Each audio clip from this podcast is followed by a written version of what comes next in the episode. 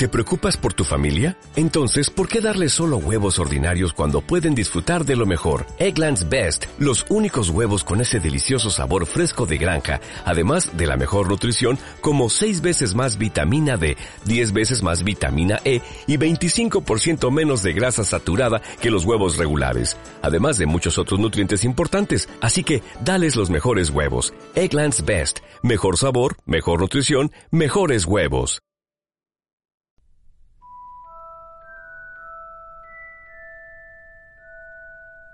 Capítulo 12. El espejo de Oeset. Se acercaba la Navidad. Una mañana de mediados de diciembre, Howard se descubrió cubierto por dos metros de nieve. El lago estaba sólidamente congelado, y los gemelos Wesley fueron castigados por hechizar varias bolas de nieve para que siguieran a Kirrell y lo golpearan en la parte de atrás de su turbante. Las pocas lechuzas que habían podido llegar a través del cielo tormentoso para dejar el correo tuvieron que quedar al cuidado de Hagrid para recuperarse antes de volar otra vez. Todos estaban impacientes de que empezaran las vacaciones, mientras que la sala común de Gryffindor y el gran comedor tenían las chimeneas encendidas, los pasillos llenos de corrientes de aire se habían vuelto helados y un viento cruel golpeaba las ventanas de las aulas. Lo peor de todo eran las clases del profesor Snape, abajo en las mazmorras, en donde la respiración subía como niebla y los hacía mantenerse lo más cerca posible de sus calderos calientes. Me da mucha lástima, dijo Draco Malfoy en una de las clases de pociones. Toda esa gente que tendrá que quedarse a pasar la Navidad en Hogwarts porque no los quieren en sus casas. Mientras hablaba, miraba en dirección a Harry. Crape y Goyle lanzaron risitas burlonas. Harry, que estaba pesando polvo de espinas de pez león, no les hizo caso. Después del partido de Kidditch, Malfoy se había vuelto más desagradable que nunca. Disgustado por la derrota de Slytherin, había tratado de hacer que todos se rieran diciendo que un sapo con una gran boca podía reemplazar a Harry como buscador. Pero entonces se dio cuenta de que nadie lo encontraba gracioso, porque estaban muy impresionados por la forma en que Harry se había mantenido en su escoba. Así que Malfoy, celoso y enfadado, había vuelto a fastidiar a Harry por no tener una familia apropiada. Era verdad que Harry no iría a Private Drive para las fiestas. La profesora McGonagall había pasado la semana antes haciendo una lista de los alumnos que iban a quedarse allí para Navidad, y Harry puso su nombre de inmediato. Y no se sentía triste, ya que probablemente esa sería la mejor Navidad de su vida. Ron y sus hermanos también se quedaban porque el señor y la señora Wesley se marchaban a Rumanía a visitar a Charles. Cuando abandonaron los calabozos al finalizar la clase de pociones, encontraron un gran abeto que ocupaba el extremo del pasillo. Dos enormes pies aparecían por debajo del árbol y un gran resoplido les indicó que Hagrid estaba detrás de él. Hola, Hagrid, ¿necesitas ayuda? preguntó Ron metiendo la cabeza entre las ramas. No, todo va bien, gracias, Ron. ¿Te importaría quitarte de en medio? La voz fría y gangosa de Malfoy llegó desde atrás. ¿Estás tratando de ganar algún dinero extra, Wesley? Supongo que quieres ser guardabosques cuando salgas de Hogwarts. Esa choza de Hagrid debe de parecerte un palacio comparada con la casa de tu familia. Ron se lanzó contra Malfoy justo cuando aparecía Snape en lo alto de las escaleras. ¿Wesley? Ron soltó el cuello de la túnica de Malfoy. Lo han provocado, profesor Snape, dijo Hagrid sacando su gran cabeza peluda por encima del árbol. Malfoy estaba insultando a su familia. Lo que sea, pero pelear está contra las reglas de Hogwarts, Hagrid, dijo Snape con voz amable. Cinco puntos menos para Gryffindor. Wesley, y agradece que no sean más. Y ahora, marchaos todos. Malfoy, Crabble y Goyle pasaron bruscamente sonriendo con presunción. Voy a atraparlo, dijo Ron sacando los dientes ante la espalda de Malfoy. Uno de estos días lo atraparé. Los detesto a los dos, dijo Harry, a Malfoy y a Snape. Vamos, arriba el ánimo, ya es casi Navidad, dijo Hagrid. Os voy a decir qué haremos. Venid conmigo al gran comedor, está precioso. Así que los tres siguieron a Hagrid y su abeto hasta el gran comedor, donde la profesora McGonagall y el profesor Fitwick estaban ocupados en la decoración. El salón estaba espectacular. Guirnaldas de muérdago y acebo colgaban de las paredes, y no menos de doce árboles de Navidad estaban distribuidos por el lugar, algunos brillando con pequeños carámbanos, otros con cientos de velas. ¿Cuántos días os quedan para las vacaciones? preguntó Hagrid. Solo uno, respondió Hermión. Y eso me recuerda. Harry y Ron, nos queda media hora para el almuerzo. Deberíamos ir a la biblioteca. Sí, claro, tienes razón, dijo Ron obligándose a apartar la vista del profesor Fitwick, que sacaba burbujas doradas de su varita para ponerlas en las ramas del árbol nuevo. ¿La biblioteca? preguntó Hagrid acompañándolos hasta la puerta. Justo antes de las fiestas. Un poco triste, ¿no creéis? Oh, no es un trabajo, explicó alegremente Harry. Desde que mencionaste a Nicolás Flamel, estamos tratando de averiguar quién es. ¿Qué? Hagrid parecía impresionado. escuchadme, ya os lo dije, no os metáis. No tiene nada que ver con vosotros lo que custodia ese perro. Nosotros queremos saber quién es Nicolás Flamel, eso es todo, dijo Hermión. Salvo que quieras ahorrarnos el trabajo, dijo Harry. Ya hemos buscado en miles de libros y no hemos podido encontrar nada. Si nos das una pista. Yo sé que leí su nombre en algún lado. No voy a deciros nada, dijo Hagrid con firmeza. Entonces tendremos que descubrirlo nosotros, dijo Ron. Dejaron a Hagrid malhumorado y fueron rápidamente a la biblioteca. Habían estado buscando el nombre de Flamel desde que Hagrid se le escapó, porque de qué otra manera podían averiguar lo que quería robar Snape. El problema era la dificultad de buscar, sin saber qué podía haber hecho Flamel para figurar en un libro. No estaba en grandes magos del siglo XX, ni en notables nombres de la magia de nuestro tiempo. Tampoco figuraba en importantes descubrimientos en la magia moderna, ni en un estudio del reciente desarrollo de la hechicería. Y además, por supuesto, estaba el tamaño de la biblioteca. Miles y miles de libros, miles de estantes, cientos de estrechas filas. Hermión sacó una lista de títulos y temas que había decidido investigar. Mientras Ron se paseaba entre una fila de libros y los sacaba al azar, Harry se acercó a la sección prohibida. Se había preguntado si Flamel no estaría allí, pero por desgracia hacía falta un permiso especial firmado por un profesor para mirar alguno de los libros de aquella sección, y sabía que no iba a conseguirlo. Allí estaban los libros con la poderosa magia del lado oscuro, que nunca se enseñaba en Hogwarts y que solo leían los alumnos mayores que estudiaban cursos avanzados de defensa contra las artes oscuras. ¿Qué estás buscando, muchacho? Nada, respondió Harry. La señora Pierce, la bibliotecaria, empuñó un plumero ante su cara. Entonces, mejor que te vayas. Vamos, fuera. Harry salió de la biblioteca, deseando haber sido más rápido en inventarse algo. Él, Ron y Hermione se habían puesto de acuerdo en que era mejor no consultar a la señora Pierce sobre Flamel. Estaban seguros de que ella podría decírselo, pero no podían arriesgarse a que Snape se enterara de lo que estaban buscando. Harry los esperó en el pasillo para ver si los otros habían encontrado algo, pero no tenía muchas esperanzas. Después de todo, buscaban solo desde hacía quince días y en los pocos momentos libres, así que no era raro que no encontraran nada. Lo que realmente necesitaban era una buena investigación, sin la señora Pins pegada a sus nucas. Cinco minutos más tarde, Ron y Hermione aparecieron negando con la cabeza. Se marcharon a almorzar. Vais a seguir buscando cuando yo no esté, ¿verdad? dijo Hermión. Si encontráis algo, enviadme una lechuza. Y tú podrás preguntarle a tus padres si saben quién es Flamel, dijo Ron. Preguntarle a ellos no tendrá riesgos. Ningún riesgo, ya que ambos son dentistas, respondió Hermión. Cuando comenzaron las vacaciones, Ron y Harry tuvieron mucho tiempo para pensar en Flamel. Tenían el domingo para ellos, y la sala común estaba mucho más vacía que de costumbre, así que podían elegir los mejores sillones frente al fuego. Se quedaban comiendo todo lo que podían pinchar en un tenedor de tostar, pan, buñuelos, melochas, y planeaban formas de hacer que expulsaran a Malfoy, muy divertidas, pero imposibles de llevar a cabo. Ron también comenzó a enseñar a Harry a jugar al ajedrez mágico era igual que el de los muggles, salvo que las piezas estaban vivas, lo que lo hacía muy parecido a dirigir un ejército en una batalla. El juego de Ron era muy antiguo y estaba gastado, como todo lo que tenía. Había pertenecido a alguien de su familia, en este caso a su abuelo. Sin embargo, las piezas de ajedrez viejas no eran una desventaja. Ron las conocía tan bien que nunca tenía problemas en hacerlas hacer lo que quería. Harry jugó con el ajedrez que Simus Finnegan le había prestado, y las piezas no confiaban en él. Él todavía no era muy buen jugador, y las piezas le daban distintos consejos y lo confundían, diciendo, por ejemplo, No me envíes a mí, no ves al caballo, muévelo a él, podemos permitirnos perderlo. En la víspera de Navidad, Harry se fue a la cama deseoso de que llegara el día siguiente, pensado en toda la diversión y comida que lo aguardaban, pero sin esperar ningún regalo. Cuando al día siguiente se despertó temprano, lo primero que vio fue unos cuantos paquetes a los pies de su cama. ¡Feliz Navidad! Lo saludó medio dormido Ron, mientras Harry saltaba de la cama y se ponía la bata. Para ti también, contestó Harry. Mira esto, me han enviado regalos. ¿Y qué esperabas, nabos? dijo Ron, volviéndose hacia sus propios paquetes, que eran más numerosos que los de Harry. Harry cogió el paquete que estaba más arriba. Estaba envuelto en papel de embalar y tenía escrito para Harry de Hagrid. Contenía una flauta de madera toscamente trabajada. Era evidente que Hagrid la había hecho. Harry sopló y la flauta emitió un sonido parecido al canto de la lechuza.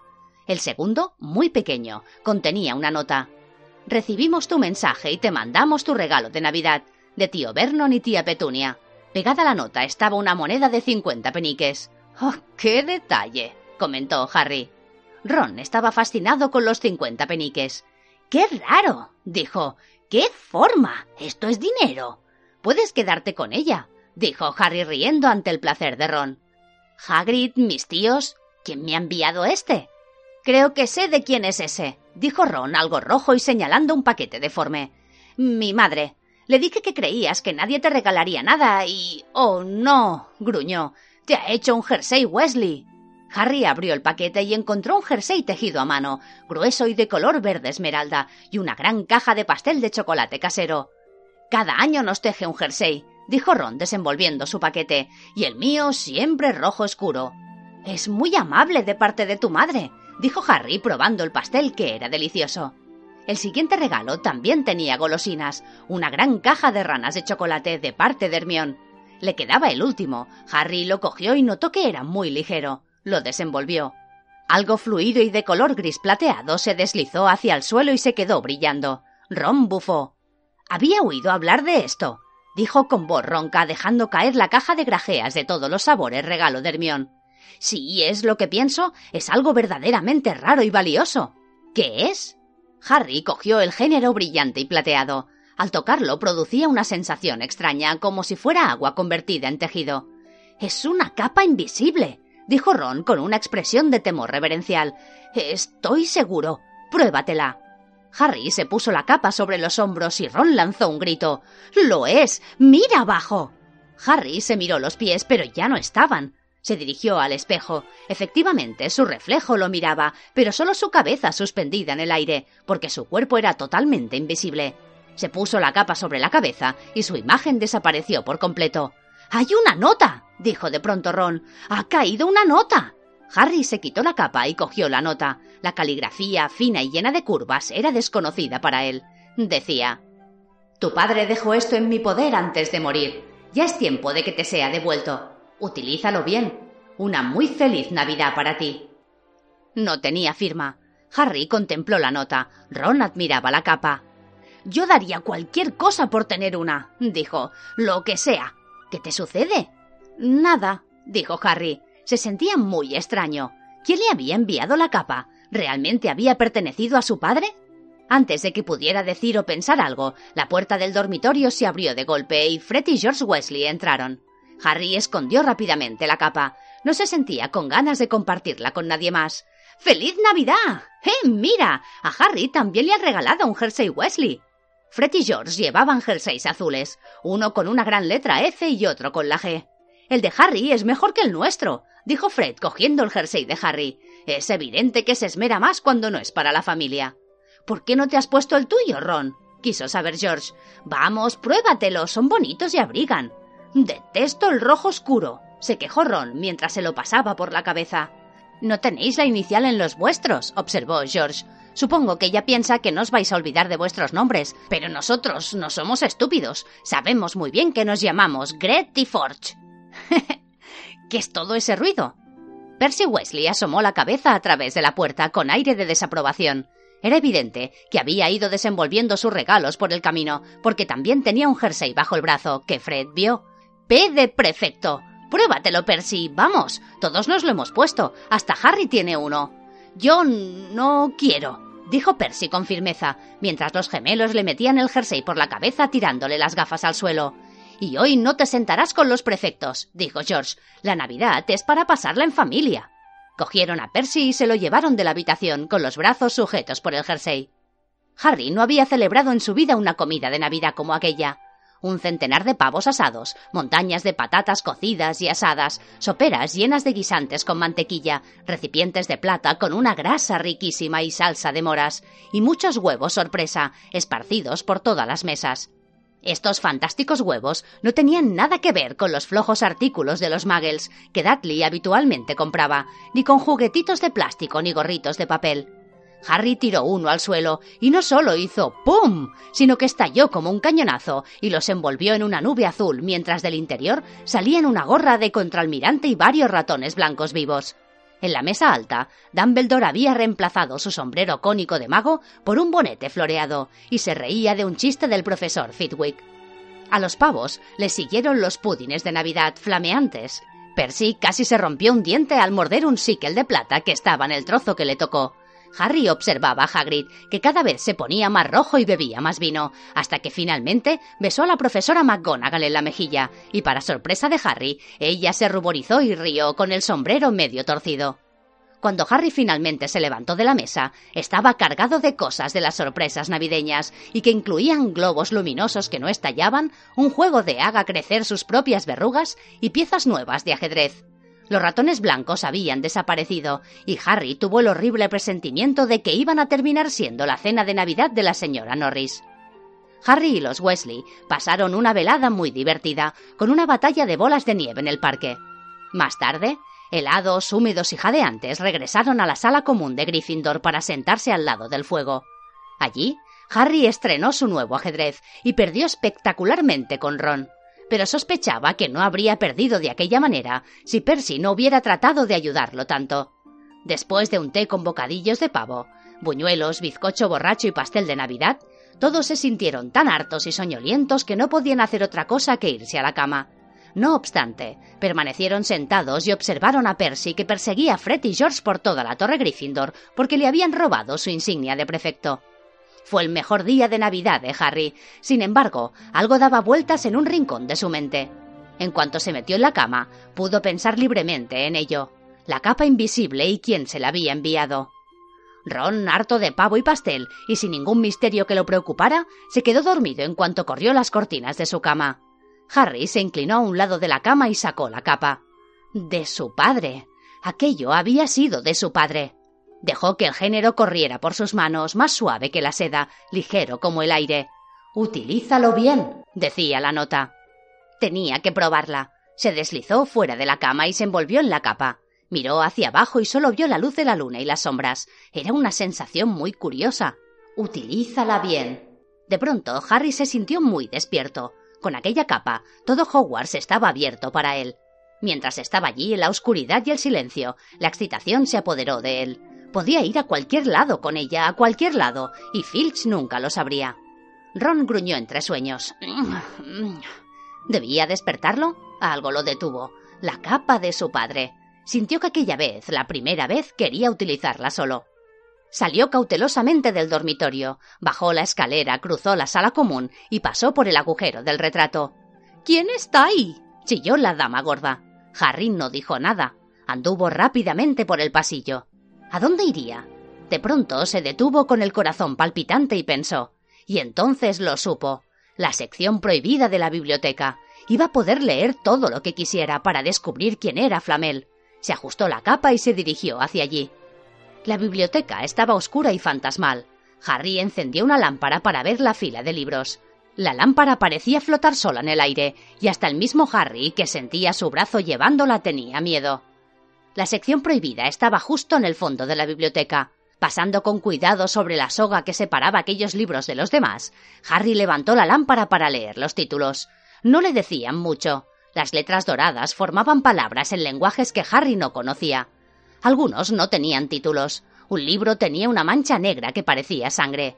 A Harry se le erizaron los pelos de la nuca. Tal vez se lo estaba imaginando, tal vez no, pero le pareció que un murmullo salía de los libros como si supieran que alguien no debía estar allí. Tenía que empezar por algún lado. Dejó la lámpara con cuidado en el suelo y miró en una estantería buscando un libro de aspecto interesante. Le llamó la atención un volumen grande, negro y plateado. Lo sacó con dificultad porque era muy pesado y balanceándolo sobre sus rodillas lo abrió. Un grito desgarrador, espantoso, cortó el silencio. El libro gritaba. Harry lo cerró de golpe. Pero el aullido continuaba en una nota aguda e ininterrumpida. Retrocedió y chocó con la lámpara que se apagó de inmediato. Aterrado, oyó pasos que se acercaban por el pasillo, metió el volumen en el estante y salió corriendo. Pasó al lado de Filch casi en la puerta, y los ojos del celador muy abiertos miraron a través de Harry. El chico se agachó, pasó por debajo del brazo de Filch y siguió por el pasillo con los aullidos del libro resonando en sus oídos. Se detuvo de pronto frente a unas armaduras. Había estado tan ocupado en escapar de la biblioteca que no había prestado atención al camino. Tal vez era porque estaba oscuro, pero no reconoció el lugar donde estaba. Había armaduras cerca de la cocina, eso lo sabía, pero debía estar cinco pisos más arriba. Usted me pidió que le avisara directamente, profesor, si alguien andaba dando vueltas durante la noche, y alguien estuvo en la biblioteca, en la sección prohibida. Harry sintió que se le iba la sangre a la cara. Filch debía de conocer un atajo para llegar a donde él estaba, porque el murmullo de su voz se acercaba cada vez más, y para su horror, el que le contestaba era Snape. ¿La sección prohibida? Bueno, no pueden estar lejos, ya los atraparemos. Harry se quedó petrificado, mientras Filch y Snape se acercaban. No podían verlo, por supuesto, pero el pasillo era estrecho, y si se acercaban mucho iban a chocar contra él. La capa no ocultaba su materialidad. Retrocedió lo más silenciosamente que pudo. A la izquierda había una puerta entreabierta. Era su única esperanza. Se deslizó, conteniendo la respiración y tratando de no hacer ruido. Para su alivio, entró en la habitación sin que lo notaran. Pasaron por delante de él y Harry se apoyó contra la pared, respirando profundamente mientras escuchaba los pasos que se alejaban. Habían estado cerca, muy cerca. Transcurrieron unos pocos segundos antes de que se fijara en la habitación que lo había ocultado. Parecía un aula en desuso. Las sombras de las sillas y pupitres amontonados contra las paredes, una papelera invertida y apoyada contra la pared de enfrente, había algo que parecía no pertenecer allí, como si lo hubieran dejado para quitarlo de en medio. Era un espejo magnífico, alto hasta el techo, con un marco dorado muy trabajado, apoyado en unos soportes que eran como garras.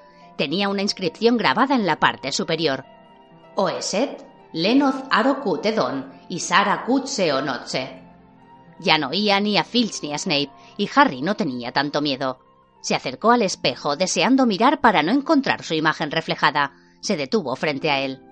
Tuvo que llevarse las manos a la boca para no gritar. Giró en redondo. El corazón le latía más furiosamente que cuando el libro había gritado, porque no solo se había visto en el espejo, sino que había mucha gente detrás de él. Pero la habitación estaba vacía. Respirando agitadamente, volvió a mirar el espejo.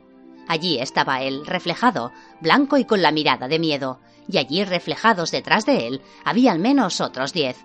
Harry miró por encima del hombro, pero no había nadie allí o también eran todos invisibles. Estaba en una habitación llena de gente invisible, y la trampa del espejo era que lo reflejaba, invisibles o no. Miró otra vez al espejo. Una mujer, justo detrás de su reflejo, le sonreía y agitaba la mano. Harry levantó una mano y sintió el aire que pasaba. Si ella estaba realmente allí, debía de poder tocarla. Sus reflejos estaban tan cerca. Pero solo sintió aire. Ella y los otros existían solo en el espejo. Era una mujer muy guapa. Tenía el cabello rojo oscuro y sus ojos. Sus ojos son como los míos, pensó Harry, acercándose un poco más al espejo. Verde brillante, exactamente la misma forma. Pero entonces notó que ella estaba llorando, sonriendo y llorando al mismo tiempo. El hombre alto, delgado y de pelo negro que estaba al lado de ella le pasó el brazo por los hombros. Llevaba gafas y el pelo muy desordenado, y se le ponía tieso en la nuca igual que a Harry.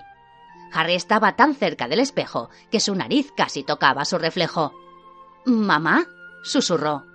¿Papá?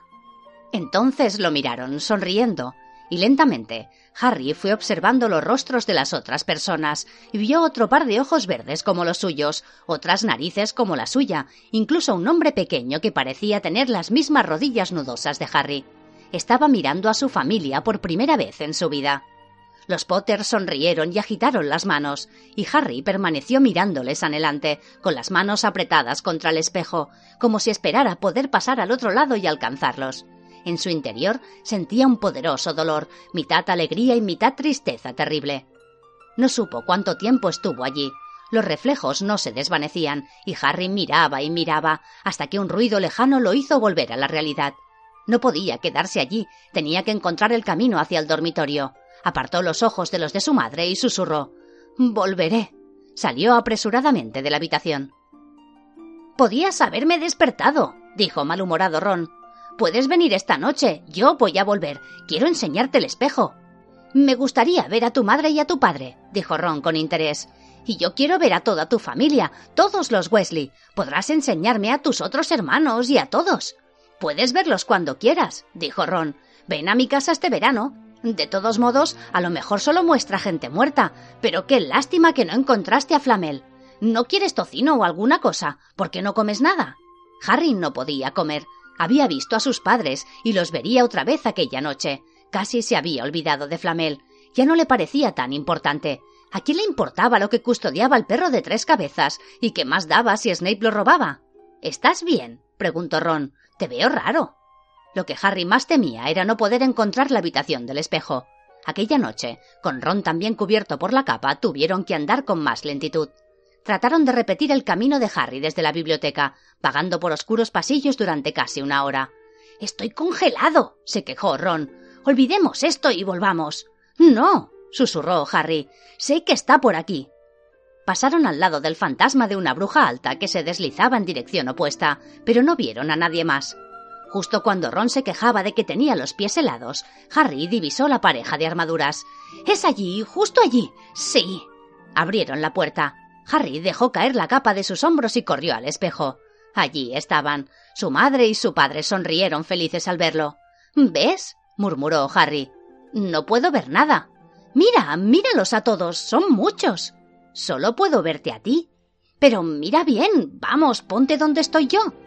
Harry dio un paso al lado, pero con Ron frente al espejo ya no podía ver a su familia, solo a Ron con su pijama de colores. Sin embargo, Ron parecía fascinado con su imagen. Mírame, dijo. ¿Puedes ver a toda tu familia contigo? No, estoy solo, pero soy diferente, mayor y soy delegado. ¿Cómo? Tengo. tengo un distintivo como el de Bill, y estoy levantando la copa de la casa y la copa de Kidditch, y también soy capitán de Kidditch. Ron apartó los ojos de aquella espléndida visión y miró excitado a Harry. ¿Crees que este espejo muestra el futuro? ¿Cómo puede ser si toda mi familia está muerta? Déjame mirar de nuevo. Lo has tenido toda la noche. Déjame un ratito más. Pero si estás sosteniendo la copa de Kidditch, ¿qué tiene eso de interesante? Quiero ver a mis padres. No me empujes. Un súbito ruido en el pasillo puso fin a la discusión. No se habían dado cuenta de que hablaban en voz alta. ¡Rápido! Ron tiró la capa sobre ellos, justo cuando los luminosos ojos de la señora Norris aparecieron en la puerta. Ron y Harry permanecieron inmóviles, los dos pensando lo mismo. ¿La capa funcionaba con los gatos? Después de lo que pareció una eternidad, la gata dio la vuelta y se marchó. No estamos seguros. Puede haber ido a buscar a Filch. Seguro que nos ha oído. Vamos y Ron empujó a Harry para que salieran de la habitación. La nieve todavía no se había derretido la mañana siguiente. ¿Quieres jugar al ajedrez, Harry? preguntó Ron. No. ¿Por qué no vamos a visitar a Hagrid? No, ve tú. Sé en qué estás pensando, Harry, en ese espejo. No vuelvas esta noche. ¿Por qué no? No lo sé, pero tengo un mal presentimiento y de todos modos ya has tenido muchos encuentros. Filch, Snape, la señora Norris andan vigilando por ahí. ¿Qué importa si no te ven y si tropiezan contigo y si chocas con algo? Parece ser mión. Te lo digo en serio, Harry, no vayas. Pero Harry solo tenía un pensamiento en su mente, volver a mirar en el espejo, y Ron no lo detendría. La tercera noche encontró el camino más rápidamente que las veces anteriores. Andaba más rápido de lo que había sido prudente, porque sabía que estaba haciendo ruido, pero no se encontró con nadie y allí estaban su madre y su padre, sonriéndole otra vez, y uno de sus abuelos lo saludaba muy contento. Harry se dejó caer al suelo para sentarse frente al espejo. Nadie iba a impedir que pasara la noche con su familia. Nadie. Excepto. Entonces de vuelta otra vez, ¿no, Harry? Harry sintió como si se le helaran las entrañas. Miró para atrás, sentado en un pupitre contra la pared, estaba nada menos que Albus Dumbledore. Harry debió de haber pasado justo por su lado, y estaba tan desesperado por llegar hasta el espejo que no había notado su presencia. No, no lo había visto, señor. Es curioso lo miope que se puede volver uno al ser invisible, dijo Dumbledore, y Harry se sintió aliviado al ver que le sonreía. Entonces, continuó Dumbledore bajando del pupitre para sentarse en el suelo con Harry. Tú, como cientos antes que tú, has descubierto las delicias del espejo de Oeset. No sabía que se llamaba así, señor. Pero espero que te habrás dado cuenta de lo que hacen, ¿no? Bueno, me mostró a mi familia y... Y a tu amigo Ron le reflejó como capitán. ¿Cómo lo sabe? No necesito una capa para ser invisible, dijo amablemente Dumbledore. Y ahora, ¿puedes pensar qué es lo que nos muestra el espejo de Oeset a todos nosotros? Harry negó con la cabeza. Déjame explicarte. El hombre más feliz de la Tierra puede utilizar el espejo de Oeset como un espejo normal. Es decir, se mirará y se verá exactamente como es. ¿Eso te ayuda? Harry pensó, luego dijo lentamente Nos muestra lo que queremos, lo que sea que queramos. Sí y no, dijo con calma Dumbledore. Nos muestra ni más ni menos que el más profundo y desesperado deseo de nuestro corazón. Para ti, que nunca conociste a tu familia, verlo rodeándote. Ronald Wesley, que siempre ha sido sobrepasado por sus hermanos, se ve solo y el mejor de todos ellos. Sin embargo, este espejo no nos dará conocimiento o verdad. Hay hombres que se han consumido ante eso, fascinados por lo que han visto, o han enloquecido al no saber si lo que muestra es real o siquiera posible. Continuó. El espejo será llevado a una nueva casa mañana. Harry, te pido que no lo busques otra vez. Si alguna vez te cruzas con él, deberás estar preparado. No es bueno dejarse arrastrar por los sueños y olvidarse de vivir. Recuérdalo. Ahora, ¿por qué no te pones de nuevo esa magnífica capa y te vas a la cama? Harry se puso de pie. Señor eh, profesor Dumbledore, ¿puedo preguntarle algo? Es evidente que ya lo has hecho, sonrió Dumbledore. Sin embargo, puedes hacerme una pregunta más. ¿Qué es lo que ve cuando se mira en el espejo? ¿Yo? Me veo sosteniendo un par de gruesos calcetines de lana. Harry lo miró asombrado. Uno nunca tiene suficientes calcetines, explicó Dumbledore. Ha pasado otra Navidad y no me han regalado ni un solo par. La gente sigue insistiendo en regalarme libros. En cuanto Harry estuvo de nuevo en su cama, se le ocurrió pensar que tal vez Dumbledore no había sido sincero. Pero es que, pensó mientras sacaba Scabbers de su almohada, había sido una pregunta muy personal.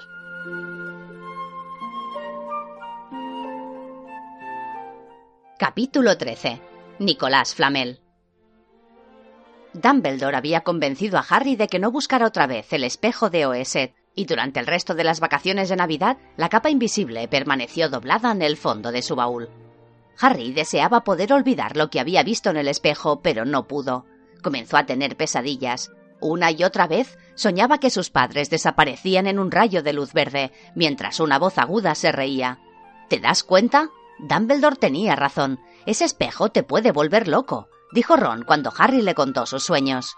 Hermión, que volvió el día anterior al comienzo de las clases, consideró las cosas de otra manera. Estaba dividida entre el horror de la idea de Harry vagando por el colegio tres noches seguidas, si Filch te hubiese atrapado, y desilusionada porque finalmente no hubieran descubierto quién era Nicolás Flamel.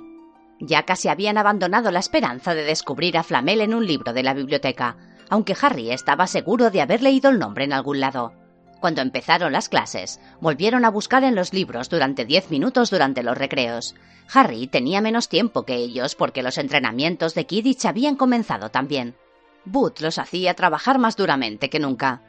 Ni siquiera la lluvia constante que había reemplazado la nieve podía doblegar su ánimo. Los Wesley se quejaban de que Booth se había convertido en un fanático, pero Harry estaba de acuerdo con Booth. Si ganaban el próximo partido contra Hufflepuff, podían alcanzar a Slytherin en el campeonato de las casas, por primera vez en siete años. Además de que deseaba ganar. Harry descubrió que tenía menos pesadillas cuando estaba cansado por el ejercicio. Entonces, durante un entrenamiento en un día especialmente húmedo y lleno de barro, Booth les dio una mala noticia. Se había enfadado mucho con los Wesley, que se tiraban en picado y fingían caerse de las escobas. Dejad de hacer tonterías. gritó. Esas son exactamente las cosas que nos harán perder el partido. Esta vez, el árbitro será Snape y buscará cualquier excusa para quitar puntos a Gryffindor. George Wesley, al oír esas palabras, casi se cayó de verdad de su escoba. Snape va a ser el árbitro, escupió un puñado de barro. ¿Cuándo ha sido árbitro en un partido de Quidditch? No será imparcial si nosotros podemos sobrepasar a Slytherin. El resto del equipo se acercó a George para quejarse. No es culpa mía, dijo Booth. Lo que tenemos que hacer es estar seguros de jugar limpio. Así no le daremos excusa a Snape para marcarnos faltas. Todo aquello estaba muy bien, pensó Harry, pero él tenía otra razón para no querer estar cerca de Snape mientras jugaba al Kidditch. Los demás jugadores se quedaron, como siempre, para charlar entre ellos al finalizar el entrenamiento, pero Harry se dirigió directamente a la sala común de Gryffindor, donde encontró a Ron y Hermione jugando al ajedrez. El ajedrez era la única cosa en la que Hermione había perdido, algo que Harry y Ron consideraban muy beneficioso para ella. No me hables durante un momento, dijo Ron cuando Harry se sentó al lado. Necesito concen. Vio el rostro de Harry. ¿Qué te sucede? Tienes una cara terrible. En tono bajo, para que nadie más lo oyera, Harry les explicó el súbito y siniestro deseo de Snape de ser árbitro de Kidditch. No juegues, dijo de inmediato Hermión. Diles que estás enfermo, añadió Ron. Finge que se te ha roto una pierna, sugirió Hermión. Rómpete una pierna de verdad, dijo Ron. No puedo, dijo Harry. No hay un buscador suplente. Si no juego, Gryffindor tampoco puede jugar. En aquel momento, Neville cayó en la sala común. Nadie se explicó cómo se las había arreglado para pasar por el agujero del retrato, porque sus piernas estaban pegadas juntas, con lo que reconocieron de inmediato el maleficio de las piernas unidas. Había tenido que ir saltando todo el camino hasta la torre Gryffindor. Todos empezaron a reírse, salvo Hermión, que se puso en pie e hizo el contramaleficio. Las piernas de Neville se separaron y pudo ponerse de pie, temblando. ¿Qué ha sucedido? preguntó Hermión, ayudándolo a sentarse junto a Harry y Ron. Malfoy, respondió Neville temblando. Lo encontré fuera de la biblioteca. Dijo que estaba buscando a alguien para practicarlo. Ve a hablar con la profesora McGonagall, lo instó Hermión. Acúsalo. Neville negó con la cabeza. No quiero tener más problemas, murmuró. Tienes que hacerle frente, Neville, dijo Ron. Está acostumbrado a llevarse todo el mundo por delante, pero esa no es una razón para echarse al suelo a su paso y hacerle las cosas más fáciles. No es necesario que me digas que no soy lo bastante valiente para pertenecer a Gryffindor. Eso ya me lo dice Malfoy, dijo Neville atragantándose. Harry buscó en los bolsillos de su túnica y sacó una rana de chocolate, la última de la caja que Hermione le había regalado para Navidad. Se la dio a Neville, que parecía estar a punto de llorar. Tú vales por doce Malfoys, dijo Harry. ¿Acaso no te eligió para Gryffindor el sombrero seleccionador?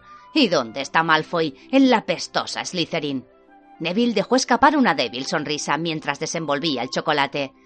Gracias, Harry. Creo que me voy a la cama. ¿Quieres el cromo? Tú los coleccionas, ¿no? Mientras Neville se alejaba, Harry miró el cromo de los magos famosos. Dumbledore otra vez, dijo. Él fue el primero que. Bufó, miró fijamente la parte de atrás de la tarjeta. Luego levantó la vista hacia Ron y Hermión. ¡Lo encontré! susurró. Encontré a Flamel. Os dije que había leído ese nombre antes. Lo leí en el tren viniendo hacia aquí. Escuchad lo que dice. El profesor Dumbledore es particularmente famoso por derrotar al mago tenebroso Grindelwald en 1945, por el descubrimiento de las doce aplicaciones de la sangre de dragón y por su trabajo en alquimia con su compañero Nicolás Flamel. Hermión dio un salto. No estaba tan excitada desde que le dieron la nota de su primer trabajo. Esperad aquí, dijo, y se lanzó por la escalera hacia el dormitorio de las chicas. Harry y Ron casi no tuvieron tiempo de intercambiar una mirada de asombro y ya estaba allí de nuevo, con un enorme libro entre los brazos. Nunca pensé en buscar aquí, susurró excitada. Lo saqué de la biblioteca hace semanas para tener algo ligero para leer. ¿Ligero? dijo Ron, pero Hermión le dijo que esperara, que tenía que buscar algo, y comenzó a dar la vuelta a las páginas enloquecida, murmurando para sí misma.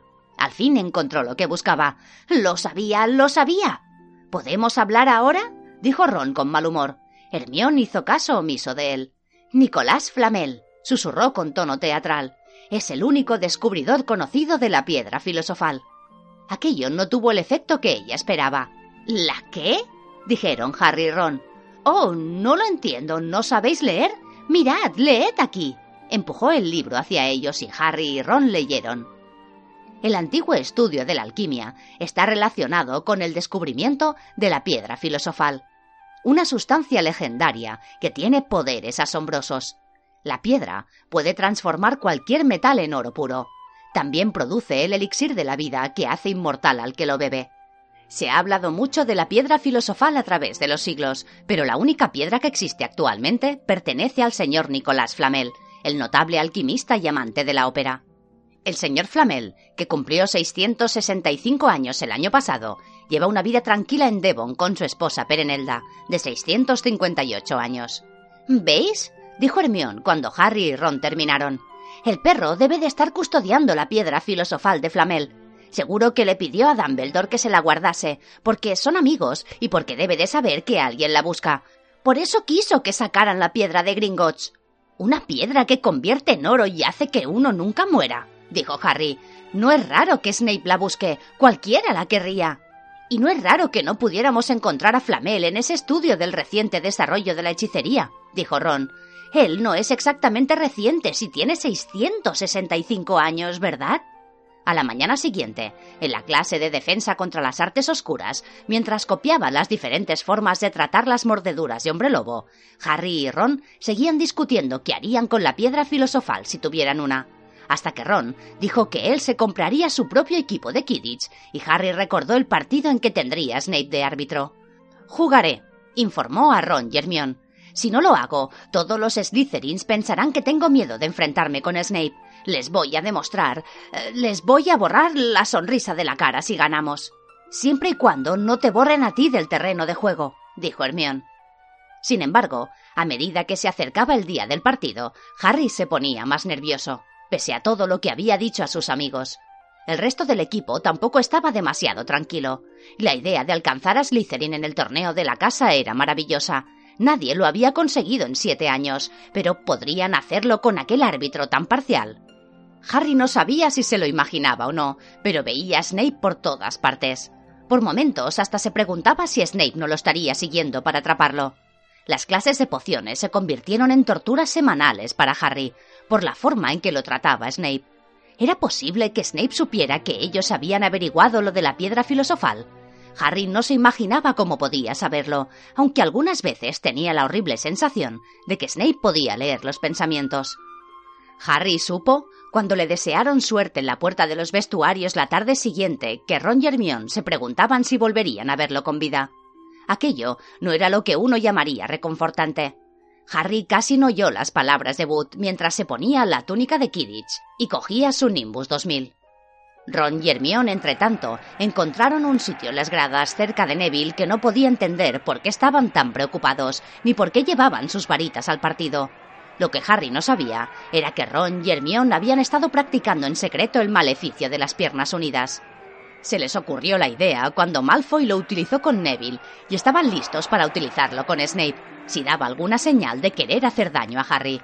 No te olvides, es Locomotor Mortis, murmuró Hermione mientras Ron deslizaba su varita en la manga de la túnica. Ya lo sé, respondió enfadado. No me des la lata. Mientras tanto, en el vestuario, Boot había llevado aparte a Harry. No quiero presionarte, Potter, pero si alguna vez necesitamos que se capture enseguida las Snitch es ahora. Necesitamos terminar el partido antes de que Snape pueda favorecer demasiado a Hufflepuff. Todo el colegio está ahí fuera, dijo Fred Wesley espiando a través de la puerta. Hasta, vaya, Dumbledore ha venido al partido. El corazón de Harry dio un brinco. ¿Dumbledore? dijo corriendo hasta la puerta para asegurarse. Fred tenía razón. Aquella barba plateada era inconfundible. Harry tenía ganas de reírse a carcajadas, del alivio que sentía. Estaba a salvo. No había forma de que Snape se animara a hacerle algo si Dumbledore estaba mirando. Tal vez por eso Snape parecía tan enfadado, mientras los equipos desfilaban por el terreno de juego, algo que Ron también notó. Nunca vi a Snape con esa cara de malo, dijo Hermione. Mira, ya salen. ¡Eh! Alguien había golpeado a Ron en la parte de atrás de la cabeza. Era Malfoy. Oh, perdón, Wesley, no te había visto. Malfoy sonrió burlonamente a Crabble y Goyle. Me pregunto cuánto tiempo durará Potter en su escoba esta vez. ¿Alguien quiere apostar? ¿Qué me dices, Wesley? Ron no respondió. Snape acababa de pitar un penalti a favor de Hufflepuff, porque George Wesley le había tirado una Bladger. Hermione, que tenía los dedos cruzados sobre la falda, observaba sin cesar a Harry, que circulaba sobre el juego como un halcón buscando la snitch. ¿Sabéis por qué creo que eligen a la gente para la casa de Gryffindor? dijo Malfoy en voz alta unos minutos más tarde, mientras Snape daba otro penalti a Hufflepuff sin ningún motivo. Es gente a la que le tienen lástima. Por ejemplo, está Potter, que no tiene padres, luego los Wesley, que no tienen dinero, y tú, Longbottom, que no tienes cerebro. Neville se puso rojo y se volvió en su asiento para encararse con Malfoy. Yo valgo por doce como tú, Malfoy, tartamudeó. Malfoy, Crabble y Goyle estallaron en carcajadas, pero Ron, sin quitar los ojos del partido, intervino. Así se habla, Neville. Longbottom, si tu cerebro fuera de oro, serías más pobre que Wesley, y con eso te lo digo todo. La preocupación por Harry estaba a punto de acabar con los nervios de Ron. Te prevengo, Malfoy. Una palabra más. Ron, dijo de pronto Hermión. Harry. ¿Qué? ¿Dónde? Harry había salido en un espectacular vuelo que arrancó gritos de asombro y vivas entre los espectadores. Hermión se puso en pie, con los dedos cruzados en la boca, mientras Harry se lanzaba velozmente hacia el campo como una bala. Tenéis suerte. Wesley, es evidente que Potter ha visto alguna moneda en el campo, dijo Malfoy. Ron estalló. Antes de que Malfoy supiera lo que estaba pasando, Ron estaba encima de él tirándolo al suelo. Neville vaciló, pero luego se encaramó al respaldo de su silla para ayudar. Vamos, Harry, gritaba Hermione subiéndose al asiento para ver bien a Harry, sin darse cuenta de que Malfoy y Ron rodaban bajo su asiento y sin oír los gritos y golpes de Neville, Crabble y Goyle. En el aire, Snape puso en marcha su escoba justo a tiempo para ver algo escarlata que pasaba a su lado y que no chocó con él por solo unos centímetros.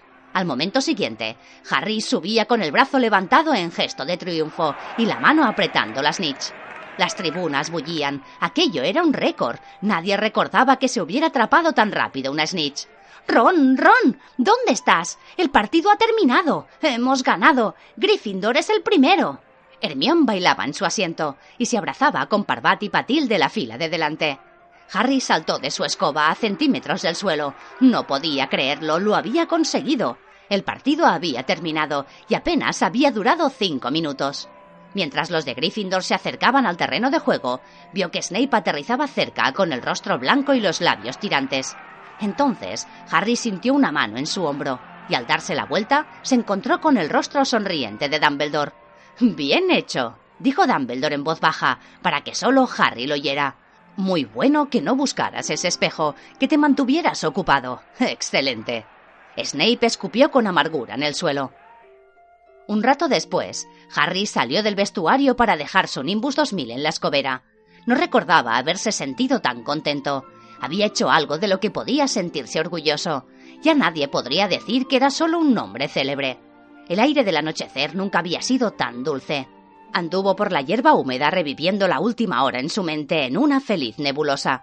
Los Gryffindors corriendo para llevarlo en andas, Ron y Hermione en la distancia saltando como locos, Ron vitoreando en medio de una gran hemorragia nasal.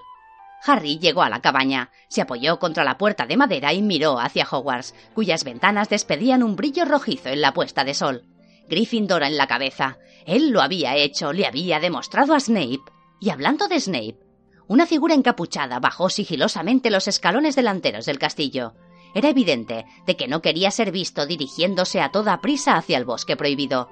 La victoria se apagó en la mente de Harry mientras observaba. Reconoció a la figura que se alejaba. Era Snape, escabulléndose en el bosque, mientras todos estaban en la cena. ¿Qué sucedía? Harry saltó sobre su Nimbus 2000 y se elevó deslizándose silenciosamente sobre el castillo. Vio a Snape entrando en el bosque. Lo siguió. Los árboles eran tan espesos que no podía ver a dónde había ido Snape. Voló en círculos cada vez más bajos, rozando las copas de los árboles, hasta que oyó voces. Se deslizó hacia allí y se detuvo sin ruido sobre una haya. Con cuidado se detuvo en una rama, sujetando su escoba y tratando de ver a través de las hojas. Abajo, en un espacio despejado y sombrío, vio a Snape, pero no estaba solo. Quirrell también estaba allí. Harry no podía verle la cara, pero tartamudeaba como nunca. Harry se esforzó por oír lo que decían.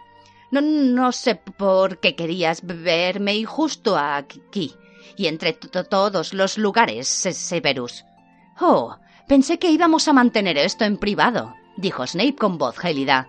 Después de todo, los alumnos no deben saber nada sobre la piedra filosofal.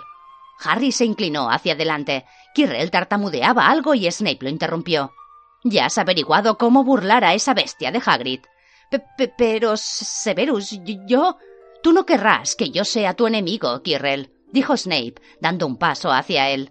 Yo, yo, ¿qué, qué sé? Tú sabes perfectamente bien lo que quiero decir. Una lechuza dejó escapar un grito y Harry casi se cae del árbol. Se enderezó a tiempo para oír a Snape decir: Tu pequeña parte del abracadabra estoy esperando. pero yo no, no, no. Muy bien, lo interrumpió Snape. Vamos a tener otra pequeña charla muy pronto, cuando hayas tenido tiempo de pensar y decidir dónde están tus lealtades. Se echó la capa sobre la cabeza y se alejó del claro. Ya estaba casi oscuro, pero Harry pudo ver a Quirrell inmóvil como si estuviera petrificado. Harry, ¿dónde estabas? preguntó Hermión con voz aguda. Ganamos, ganamos, ganamos. gritaba Ron al tiempo que daba palmadas a Harry en la espalda. Y yo le puse un ojo negro a Malfoy, y Neville trató de vencer a Crabble y Goyle, él solo. Todavía está inconsciente, pero la señora Pomfrey dice que se pondrá bien. Todos te están esperando en la sala común. Vamos a celebrar una fiesta. Fred y yo robaron unos pasteles y otras cosas de la cocina. Ahora eso no importa, dijo Harry sin aliento. Vamos a buscar una habitación vacía. Ya veréis cuando oigáis esto. Se aseguró que Pips no estuviera dentro antes de cerrar la puerta, y entonces les contó lo que había visto y oído. Así que teníamos razón. Es la piedra filosofal, y Snape trata de obligar a Quirrell a que lo ayude a conseguirla. Le preguntó si sabía cómo pasar ante Fluffy y dijo algo sobre la bracadabra de Quirrell. Eso significa que hay otras cosas custodiando la piedra, además de Fluffy probablemente cantidades de hechizos, y Quirrell puede haber hecho algunos encantamientos antiartes oscuras que Snape necesita romper. ¿Quieres decir que la piedra estará segura mientras Quirrell se oponga a Snape? preguntó alarmada Hermione. En ese caso no durará mucho, dijo Ron.